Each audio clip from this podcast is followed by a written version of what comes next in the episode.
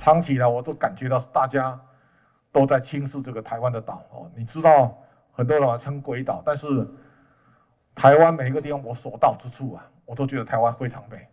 我上礼拜华视要采访我，陈雅玲亲自上阵，你知道哈？那我我以为他来跟我访问一下就会跑，他说要跟我全程啊。我说我走的路都很难走，我那个上山下海，然后上上下下啊，让他接受考验。诶，他说这个很新鲜的哈，我特别带他去海源啊，吃了一顿饭。哦，他说我的生活非常好哈，三十几年来哈，我固定的作息，我礼拜六一定会去参加捷兔的跑步。我的捷兔的跑步跑到这个礼拜已经九百六十七次了哦，所以我剩下三十二次到达一千次。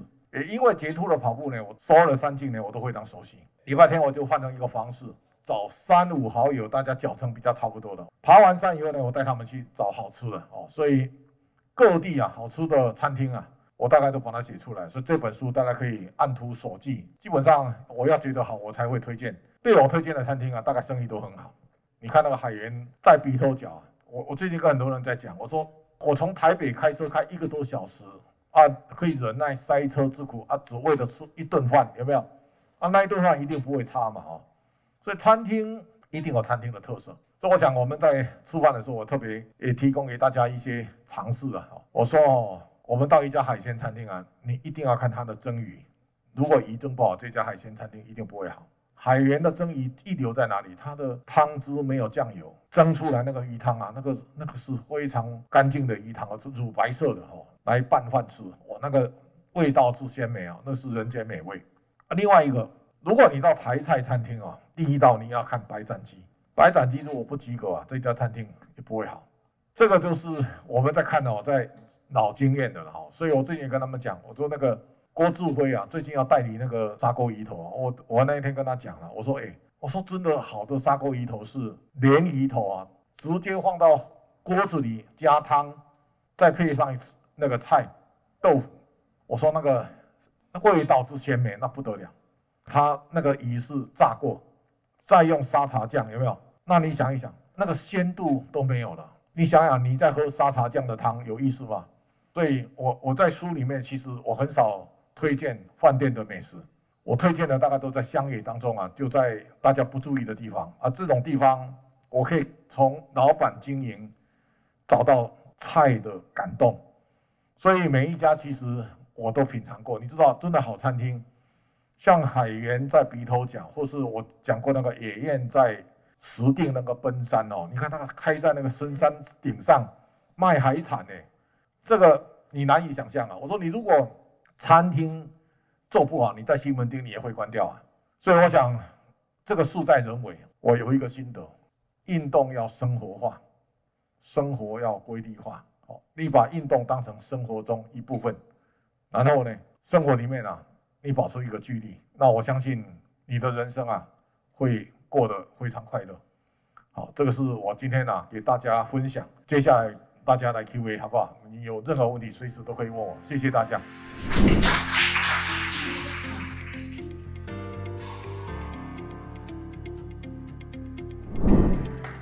看中国经济哈，到现在为止两派看法。我女儿在巴克莱当经济学家。她常跟我斗嘴哈，他说全世界哦都看好中国，只有你看坏啊。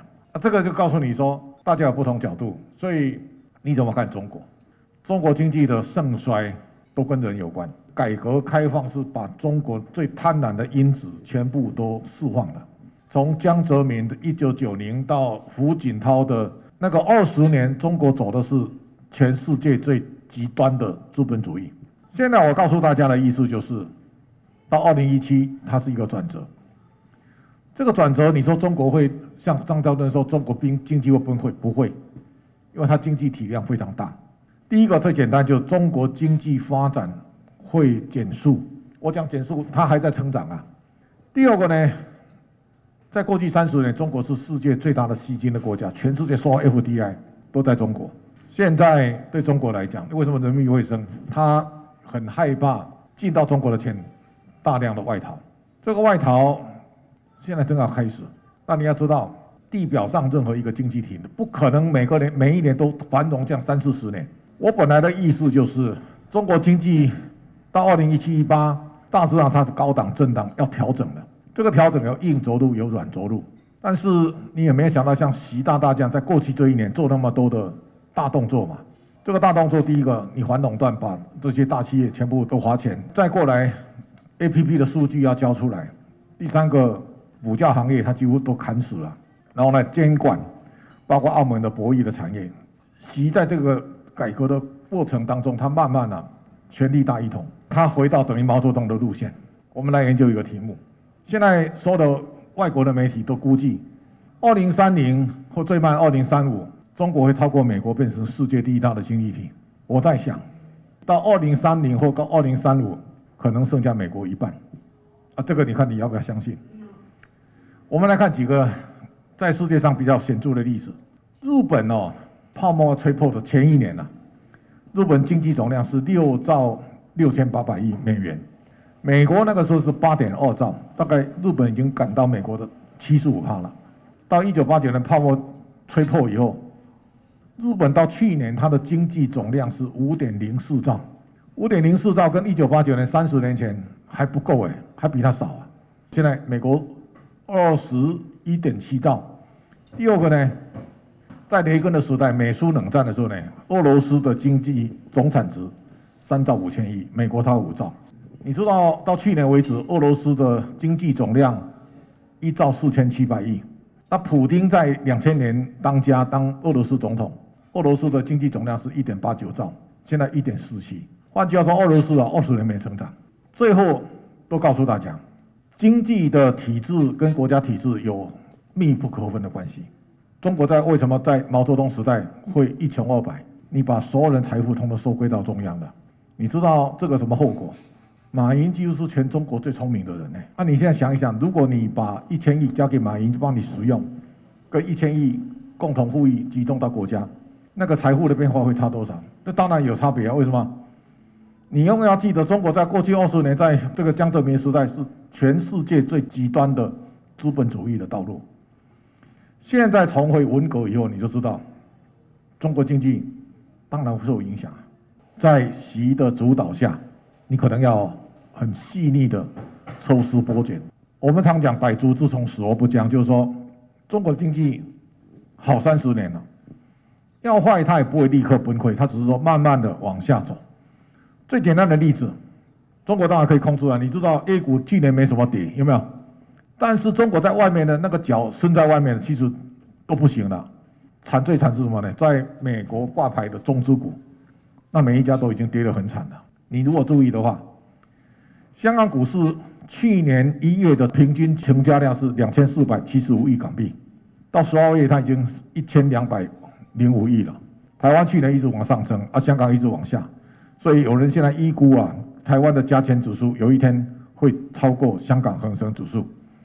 现在双方差距啊，大约四千，这个变化不会立刻彰显，但是你如果看香港的例子，香港过去这一百年来，它原来是一个从小渔村变成国际的金融的大城市，香港现在啊。法治没有了，自由也没有了，香港说不定，它又逐渐变回小渔村的风貌。所以我在想，几年之后，如果你看香港，香港可能消失，它很可能名字叫南生郡市也可能。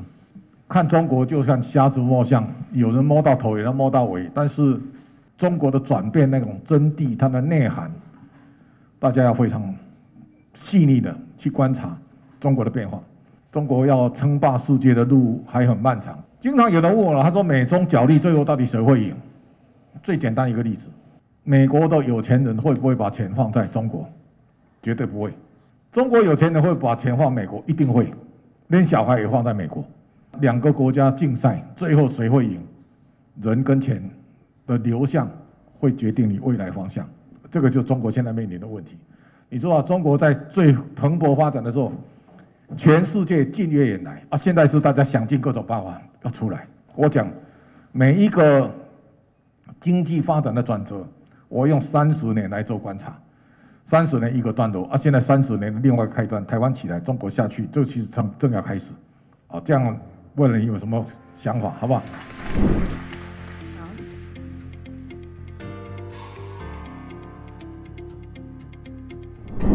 一九九零年的时候呢，台湾的股票到一二六八二，我当时讲台湾会快三十年。九七九八年的时候啊，我讲的公司会倒的大概都倒了了。九零年代，我跟邱先生开始带领台湾的考察团，所以你如果九零年代你懂得到中国去布局的人，那这不得了。我们这一生当中有很多趋势。反应要够敏感啊！如果你反应慢半拍，你落后知后觉。你说我现在再去中国来不及了，为什么？你到中国没有便宜的。所有的投资啊，那个抓住起点最重要。所以这几年我说，我跟他们讲，我说越南一定会起来，哦，为什么？越南是共产主义的国家，但是它跟中国很大的不同在哪里？你如果到越南，你发现啊。越南对所有通讯软体，它毫无管制。你如果到越南，你上 FB 啦或 F N I 啦，什么任何东西啊，越南既快，然后呢又方便。到大陆呢都要爬墙，有没有？单单从这个你就知道就不一样了哦。我二零一九年下半年去越南的时候，在胡志明广场，你就发现，哎，我在那个广场上看到越南的。开始练瑜伽了哈，跑步了了哈，这个就告诉你越南开始慢慢走向现代化，这个是一个非常重要的一步哦。所以你很多国家是慢慢，你知道中国当生产基地的角色结束以后呢，所有的国家大概跟上来。第二个，很多人讲那个数字啊，我上电视有人讲说有字母，我说我从来没有了，我都空手哦。那所有的资料都是我准备的哦。那我特别跟大家讲。数字是你恒常的努力跟关注，你才产生数字的敏感。我每天早上第一件事，我已经把 CNBC 所有的金融市场的资料，我没有把笔记带来哦，但是我用手抄，每一个重要的指数我大概都看过，再来商品重要个股我都有把它记下来。这个也就告诉大家，数字啊要经常用，你就会敏感。啊，用背的你一定背不起来，为什么？你打电话哦，给太太哦，拿起来就拨了嘛，你不要记嘛，因为你常打。我们在做一件事的时候，要非常专注，全力以赴。我其实生日不是二十一了哈，我更前面，我真正叫摩羯座。摩羯座有一个特质，我们做一件事啊，一定是屹屹立不摇哦，而且持持之以恒。我同样的事这样做做了几十年，运动的情况也是一样啊，所以我我这么多年，像我对。捷兔的跑步，有人带我去跑，第一次哦，全身酸痛两个礼拜了，动弹不得。但是我觉得，哎，这个很棒啊！为什么？因为捷兔的跑步，他找有个人当兔子啊，找一条路，从 A 到 B 啊，最后绕一圈回来，不能半途而废啊！因为你出去不知道路路不知道在哪里，还有他撒面粉，你也不能乱走。所以，我只有咬紧牙根哦，要跟上前面的人，你知道，如果你变成一个人的时候，那就很恐怖了，你会弄弄丢了，丢了就困在山上，你麻烦了。你咬紧牙根跟上去以后呢，你的体能你会跟着进步，所以我们跑跑捷兔的人，你叫我跑半马、跑全马我都可以，顺手点来。哦，那我喜欢在山里面，为什么呢？我参加捷兔之后，我从来跟高尔夫球绝缘。那为什么呢？我觉得在山林里面啊，我很开怀的看看山光水色，然后呢，想讲话跟人家讲话，不想讲话。一个往前走就好了啊！看看山里面的各种不同的地形地物啊，山里面的美景，我觉得心旷神怡啊！这样的生活我觉得非常好。所以礼拜六去跟大家练体能，礼拜天呢稍微轻松一点用走的，然后呢大家谈笑风生啊，可以找一家美食餐厅犒赏自己一下。我的假日大概就这样，生活要很规律。为什么？我早上我起得很早，其中把那个。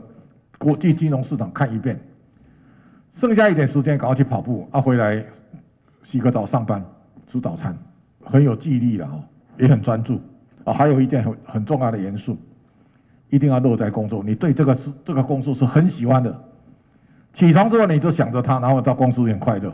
我想我跟财讯的员工啊，他们叫我不要上班，我自己都会来。你看五月六月的时候，我们公司很多人都休假哈，都在居家上班了。全公司只有我一个人呐，我照样很快乐啊！我来的时候我就觉得乐观期待，然后呢，股票每天开盘的时候，你看它打开的时候，你发现又是一天的开始，你每天都充满着希望，人生就这个样子啊！所以我想乐在工作，然后呢心情快乐、乐观，然后做你自己想做的事。我想这是你人生当中非常重要、快乐的元素，好不好？谢谢。